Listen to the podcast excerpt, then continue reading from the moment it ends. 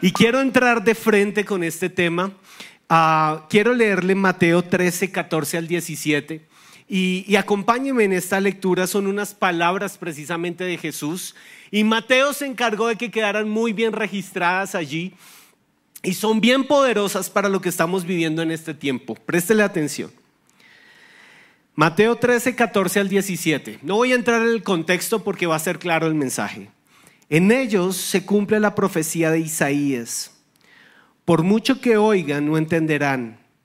Por mucho que vean, no percibirán.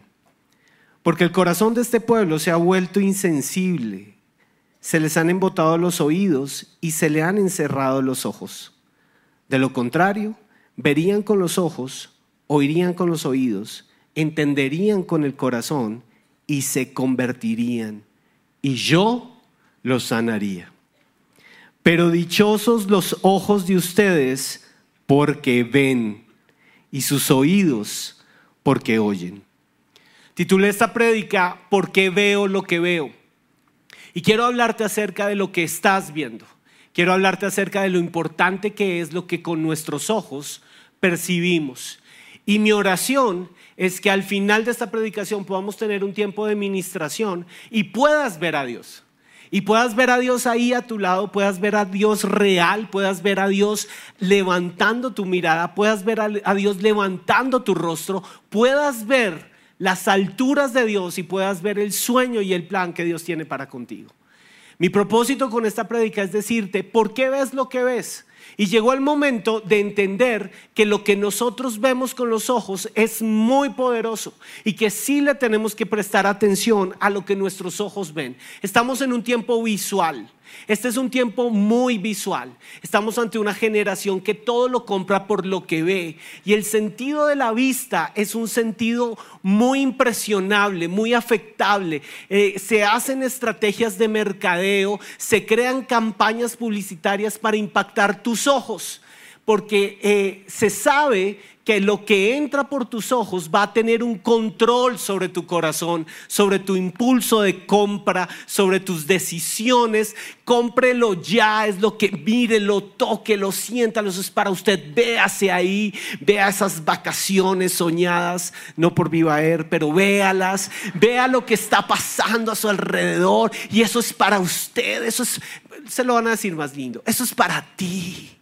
Es el tiempo de que lo veas encontré un estudio de una agencia que hace precisamente análisis de este tipo. Esta agencia se llama We Are Social, somos sociales, We Are Social, y para enero del 2022 encontró lo siguiente, Facebook es la red social más utilizada en el mundo, seguida por YouTube. Casi que hoy YouTube tiene alrededor de 2.560 millones de usuarios en el mundo.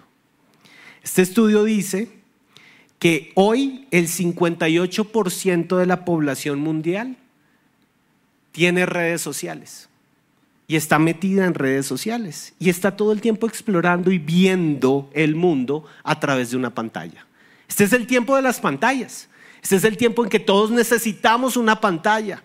Y yo no sé si a usted le ha pasado, a mí me pasó esta semana una vez, se me quedó el celular. Me tocó devolverme por el celular. No me había dado cuenta lo importante que es. ¿A alguien se le ha quedado el celular? Ah, usted es de los míos. En este momento, una de las redes sociales de más penetración en el mundo es precisamente Instagram.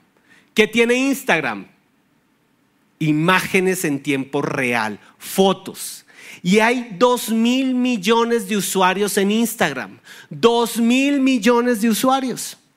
Para Colombia el caso es muy interesante. En este momento hay 39 millones de colombianos activos en pantallas. ¿Cuántos somos? 51. 39 millones de 51 millones de colombianos, ese es el 74% más o menos, si no estoy mal. Este es uno de los países del mundo con más alta penetración de redes sociales y donde hay más uso de redes sociales. De hecho, escuche, se calcula según este estudio, We Are Social, lo puede consultar en redes sociales, se calcula que en este momento un colombiano promedio destina tres horas y 45 minutos al día al uso de redes sociales o de pantallas.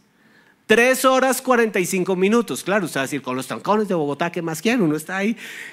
Claro que sí, hay razones para todo, pero sí estamos ante una generación visual. Y sí estamos ante una generación para la cual lo que impresiona tus ojos es muy importante. Es muy importante. Mateo 6, 22. Jesús también habló sobre los ojos en otra ocasión y dijo lo siguiente, la lámpara del cuerpo es el ojo. Por lo tanto, si tu ojo está sano, todo tu cuerpo está lleno de luz. Vuelvo a preguntarte, ¿por qué ves lo que ves? ¿Por qué estás viendo constantemente lo que estás viendo? Porque hemos creado adicciones hacia lo visual. Y hay cosas que despiertan tu sentido de la vista y te, te apasionan, te atrapan y empiezan a generar obsesiones mentales y cuadros mentales. Ese es el poder de la vista. Por eso es que Jesús dice, la lámpara del cuerpo es el ojo. Por eso, si tu ojo está sano, todo tu cuerpo estará lleno de luz. ¿Qué nos está diciendo Jesús? Yo puedo tener el ojo sano y mi cuerpo va a estar lleno de luz. Es decir, lo que entra por mis ojos afecta toda mi esencia, afecta todo mi cuerpo. Pero de la misma manera como nos está hablando de un ojo sano, existe un ojo enfermo. Existe un ojo que fácilmente es impresionable por imágenes, por los deseos, por lo que quiere, por lo que puede tocar, por lo que va a percibir y que engancha el corazón con eso.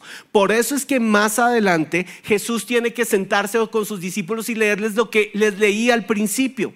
En ellos se cumple la profecía de Isaías. Por mucho que oigan, no entenderán. Por mucho que vean, no lo percibirán. Por mucho que nosotros vengamos a la iglesia y tratemos de oír y ver las obras de Dios y ser expuestos al poder de la palabra, si la lámpara de mi vida, que es mi ojo, está enganchada, obsesionada con algo que captura mi atención y que todo el tiempo me lleva a procesar, yo no voy a poder entender los principios de Dios. Y escúchame esto, no voy a poder ver a Dios. No voy a poder ver a Dios en el día de angustia. No voy a poder ver a Dios en el día de necesidad. No voy a poder ver a Dios en el día en el que más necesito sentir su presencia y saber que no estoy solo, porque simplemente la lámpara está apagada. ¿De qué se trata esta predicación? Vamos a prender la lámpara. Vamos a encender la luz. Y vamos a permitir que la visión de Jesús entre por nuestros ojos. Porque yo no quiero que se escuche de esta iglesia. Se les han embotado los oídos y se les han cerrado los ojos. Este no es el tiempo para que exista una iglesia con oídos cerrados y ojos embotados. Este no es el tiempo. Este es el tiempo para que nuestros ojos vean al rey y lo vean sentado en su trono y lo vean reinando y lo vean enviando su palabra. Salmo 107, 20. Él envió su palabra y los sanó y los libró de su ruina. Este es el tiempo para que veas a Jesús sentado en su trono, enviando su palabra sobre tu vida. y tú puedas ver la palabra del santo llegar sobre tu corazón y ser sano y ser limpio de la ruina, porque oh, cosas que ojo no vio, ni que oído a oído son las que Dios tiene preparadas para los que le aman.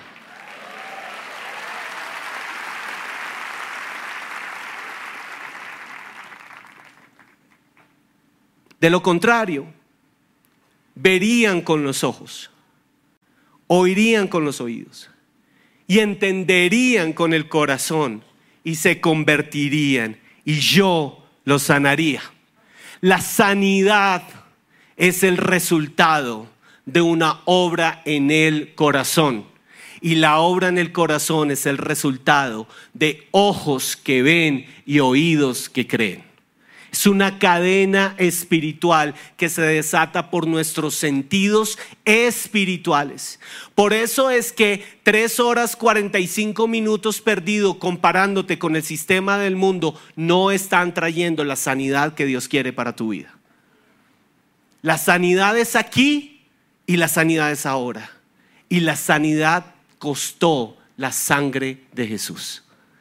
Nuestros ojos necesitan ver la sangre de Jesús derramada en esa cruz. Hoy es un buen día para recordar, Emmanuel, Dios se hizo hombre. Por su cuerpo fluyó sangre, sangre divina que cubre mi pecado, mi maldad y mi enfermedad. Este es el tiempo para que nuestros ojos vean el río de la sangre de Jesús sanando tu corazón y sanando tu vida. De lo contrario, verían con los ojos, oirían con los oídos, entenderían con el corazón. Y escucha esto, y se convertirían y yo los sanaría. Convertirse. Convertirse hoy, Semana Santa, implica seguirle. Y aquí te quiero hacer una pregunta que quiero que pienses antes de responder. Y yo la voy a lanzar y voy a contar hasta tres para darte tiempo de que tú la proceses en tu mente. Y cuando yo diga tres, quiero ver las manos levantadas y un grito en la garganta profunda de los que digan, yo soy de esos. ¿Listo? ¿Listo?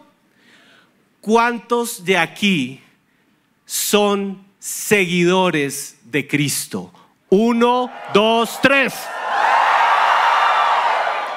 Seguir implica haberle visto. Seguir implica que tú sabes por dónde Él camina y por dónde Él no camina. Seguir implica que tú has puesto tu mirada en quién. ¿En quién?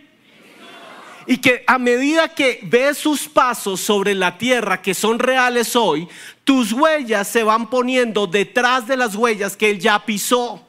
Seguirle significa relacionarse. Seguirle significa amarle. Seguir, seguirle significa aún estar listo a defender su palabra y decir lo que aquí está escrito es vivo y es eficaz y es más cortante que una espada de doble filo porque yo lo he visto y soy testigo de las obras de Jesús. ¿Cuál es la clave? Haberle visto. Los discípulos para seguirle primero le vieron. Y le vieron hacer milagros. Y le vieron caminando por allí. Y le, viendo, le vieron dando enseñanzas. Y antes de él llamarlos, subió al cielo y le preguntó al Padre, ¿quiénes han de ser mis discípulos? ¿Y sabes qué pasó en el cielo? Que el Padre le mostró los nombres de los que serían sus seguidores. Y Él los vio. Quiero decirte algo. Tus ojos hoy tienen que estar puestos en Jesús. Porque si estás en este lugar aquí sentado, los ojos de Jesús han sido puestos sobre ti.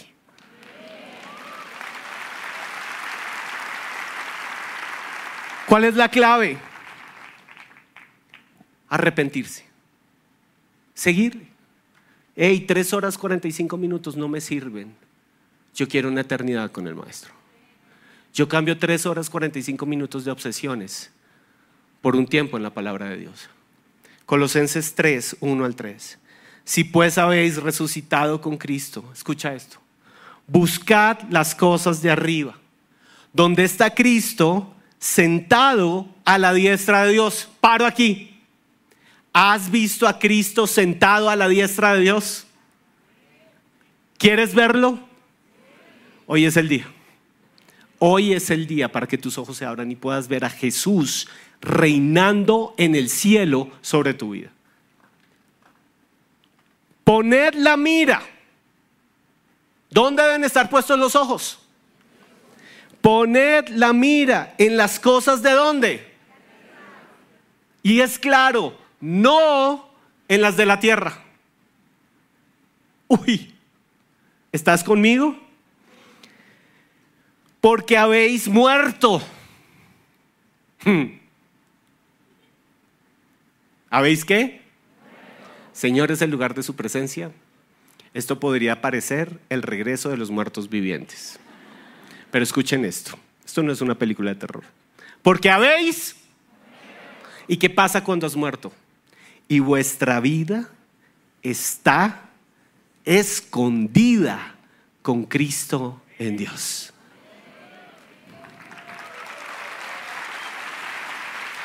Quiero que veas el trono. Quiero que veas el mundo desparramarse alrededor. Quiero que veas al mundo tratando de buscar soluciones. Quiero que veas al mundo en gritos, en odios, en daño, en dolor. Pero quiero que veas el trono del rey. Y quiero que encuentres tu lugar. Yo estoy aquí. Yo estoy aquí. Mi Padre está delante. Porque yo estoy escondido con Cristo en Dios. Y este es mi lugar. A sus pies, protegido, escondido. El mundo se me desborona al lado, pero mis ojos no ven lo que el mundo ve. Mis ojos ven la espalda del Padre y un trono de gloria donde yo vine a refugiarme. Y este es mi lugar. Y de aquí no me sacan. Te presento dos personas en la Biblia que hicieron eso. Y con esto quiero ir cerrando esta predicación. Vamos un segundo a Lucas capítulo 2 y te voy a presentar a Ana y Simeón. Lucas 2, 21 al 37. En ese tiempo había en Jerusalén un hombre llamado Simeón. ¿Qué tiempo era este? El día del nacimiento de Jesús. Jesús nace y es llevado a presentarse en el templo. Y este es el momento en que Jesús llega al templo para ser presentado. ¿Quién era Simeón? Préstale atención a esto. Él era justo y devoto y esperaba con anhelo que llegara el Mesías. ¿Esperaba con qué? Y rescatar a Israel. El Espíritu Santo estaba sobre él y le había revelado que no moriría sin antes qué. ¿Sin antes qué? al Mesías del Señor, que no me voy de esta tierra, Señor Jesús, sin haberte visto a ti. Ese día, ¿qué hizo el Espíritu Santo? ¿Qué hace el Espíritu Santo con los que no quitan la mirada? Lo guió al templo. ¿A dónde? ¿A dónde? Wow. ¿Sabes por qué llegaste acá? Te presento al Espíritu Santo.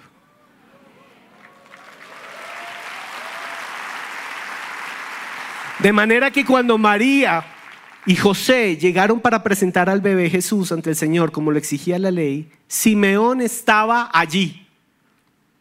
Tomó al niño en sus brazos y alabó a Dios diciendo, Señor soberano, permite ahora que tu siervo muera en paz como tú prometiste. He visto tu salvación. La que preparaste para toda la gente. Él es una luz. ¿Te acuerdas de la lámpara?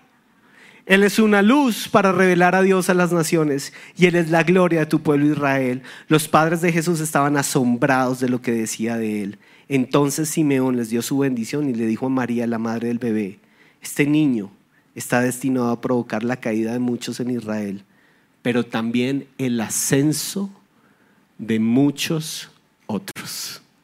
¿Te ves ahí? ¿Te ves ahí? La palabra se cumplió. La palabra se cumplió. En el templo, ¿en dónde?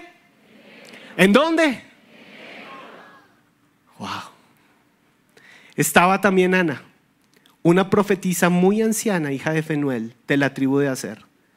Su esposo había muerto cuando solo llevaban siete años de casados. Es una mujer desechada. Toda su vida viuda, aparentemente sin valor. ¿Sabes qué encuentro yo en Jesús? Que Jesús siempre ha estado allí para los que hemos perdido toda esperanza. Después ella vivió como viuda hasta la edad de 84 años. Y presta atención a esto de esta mujer.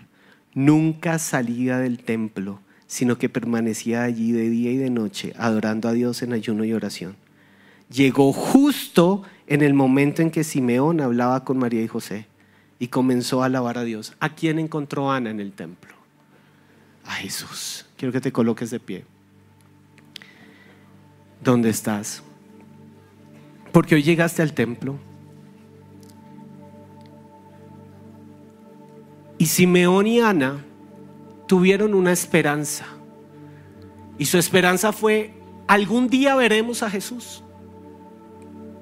Y cuando todo está mal, cuando Ana es una viuda y toda su vida ha estado esperando algo que nunca ha llegado, cuando aparentemente no hay respuesta, justo en ese momento ella llega al templo a ver la salvación de Dios.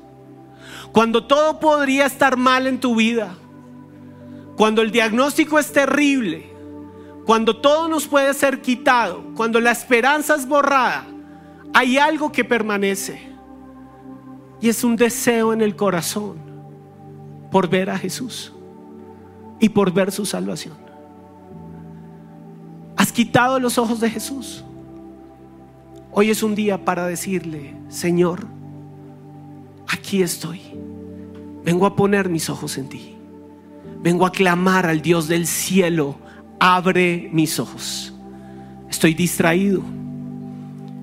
Hay cosas que están distrayendo y obsesionando mi mente. ¿Sabes qué entra por los ojos? El espíritu de comparación y haciendo esta prédica entendí, hay tanto odio y tanto dolor en nuestra nación porque nos hemos comparado con el que tiene, con el que logra, con el que avanza y el corazón se ha secado.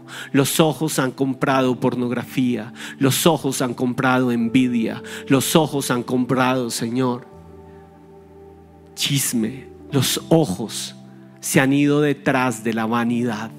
Pero hoy vine al templo. Y quiero que se lo digas al cielo. Y aún quiero que lo grites al infierno. Hoy vine al templo. Y vine a buscar. Y vine a ver. Y vengo a ver al Señor sentado en su trono. Y vengo a creer que Jesús, Hijo de Dios, sana mis ojos y tus ojos están cerrados allí. Yo voy a orar por ti, Padre Dios, en el nombre de Jesús. Yo vengo en contra de todo espíritu de estupor que cierra los ojos y tapa los oídos. Porque la Biblia dice que ese es el espíritu que hace que viendo no veamos y oyendo no veamos, no, no oigamos. Pero en el nombre de Jesús, espíritu y demonio de estupor sobre esta iglesia, ahora mismo te ato, te reprendo, te encadeno y te digo fuera fuera de este lugar, fuera la vanidad de los ojos, fuera el deseo de los ojos, fuera el deseo por el dinero, fuera el creer que el dinero todo lo compra, fuera la obsesión mental con la vanidad de este tiempo. Y hoy en el templo vengo en humildad de corazón y vengo a postrarme en este lugar y vengo a buscarte a ti y vengo a verte, Señor. Y vengo a verte, Señor. Crúzala. Que me permite cada día. cada día traspasar Y hoy llegaste.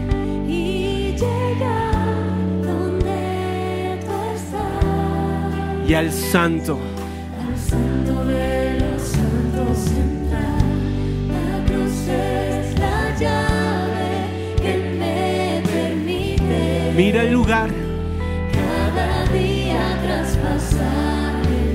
velo mira la cruz. y llegar. Al santo.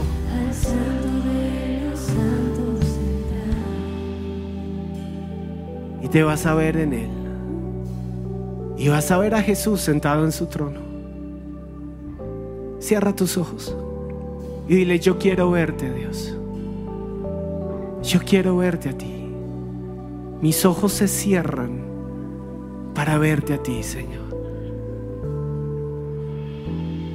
Y verte a ti, y verme en ti, Y recibir. y recibir Gracias, gracias. gracia y paz. Mi corazón dichoso está por verte a Te ti, puedo ver, Señor. por verme en ti, Vengo a verte. Sana mis ojos, Dios.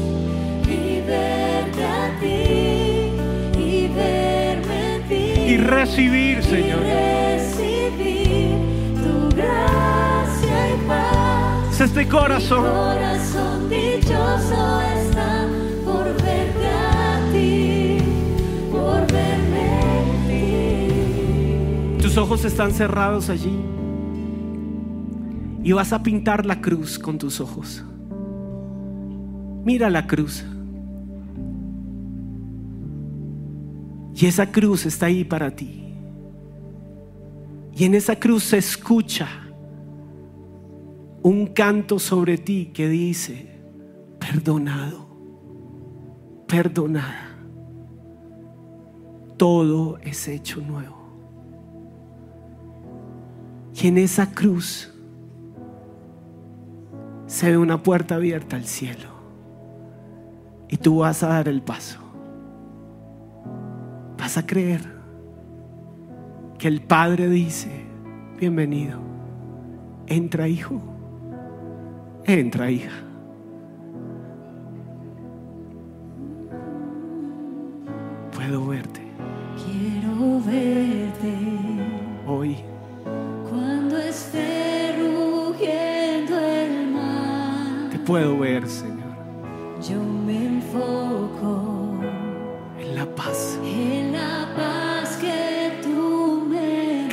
Créelo, el Padre te recibe.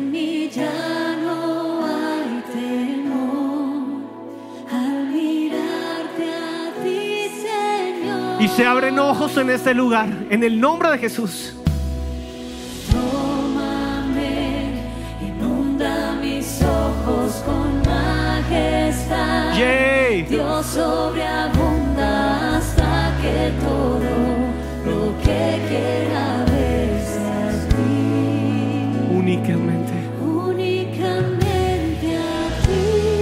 deseo por Él. Vamos, recíbelo. Es un deseo por Jesús. Pasión en el nombre de Jesús. Cuando todo, Cuando todo vaya bien, que te busque. mírate allí en oración. Sí, que el Padre te escucha. Que este es tu lugar.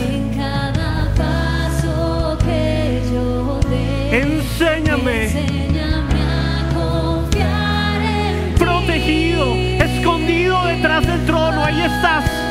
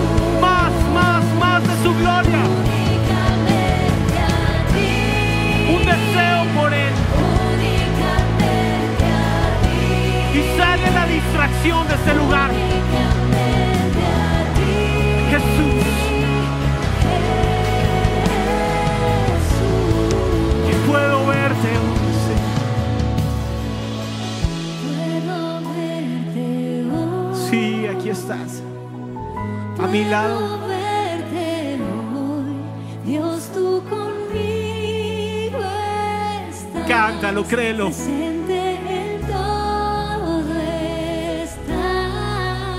Aquí a mi lado. Levanto mi Yeah. voz, voy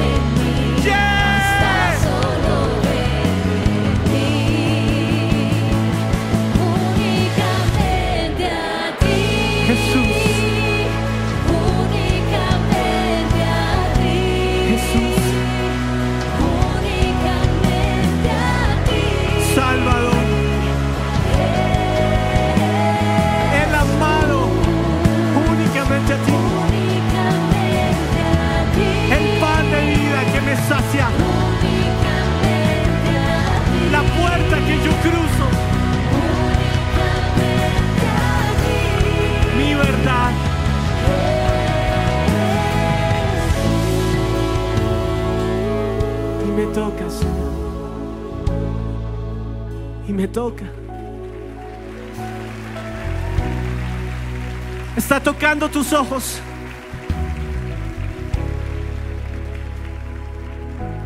Está soplando sobre tus ojos.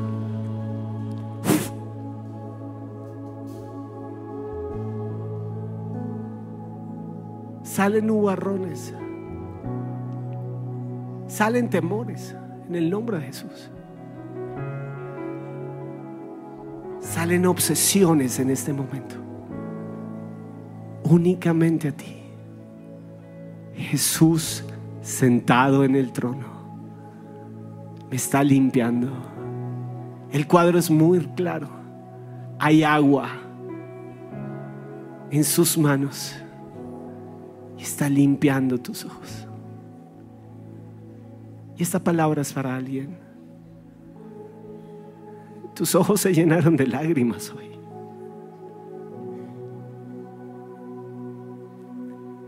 Lágrimas que hoy están en mi altar. Te he visto, hijo. Te he visto, hija. Mírame a mí. Alguien lucha con la vergüenza y dice, no puedo. Pero Dios dice, perdonado, perdona. Llegaste a la cita del templo. Llegaste a casa. Mm. ¿Puedes ver el trono? Y al Padre decir, ven aquí, escóndete, te voy a proteger. Yo cuido, yo cuido, yo cuido mi pueblo. Cerca de ti, Jesús, quiero estar. Este es mi lugar.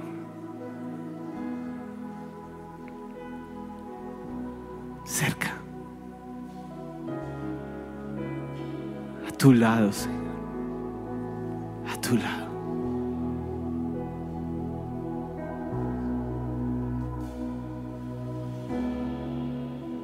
Y allí quiero estar. Envuelto en tu amor.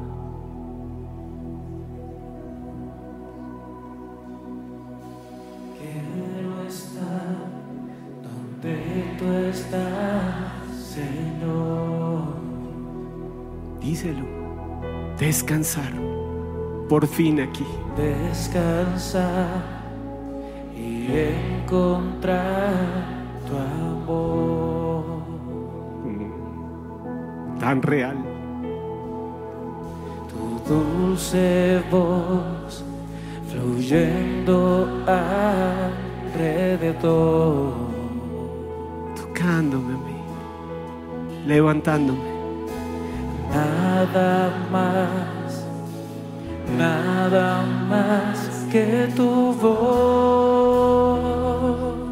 Y mírate, postrado, Y postrado aquí, en tu presencia encuentro paz. Ah, Y confiado en ti, Arriba Sai. anhelo siempre estar. Y postrado aquí. Y postrado aquí, en tu presencia encuentro paz. Respírala, es para ti. Mira al rey. Y confiado en ti, anhelo siempre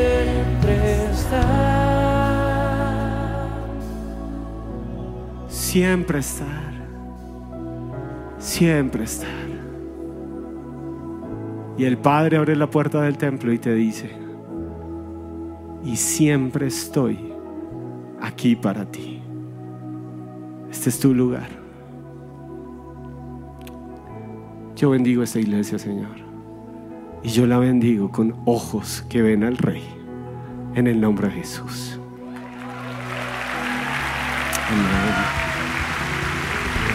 Si les gustó este video, pueden suscribirse al canal de El lugar de su presencia en YouTube. De esa manera gozará de todos nuestros beneficios.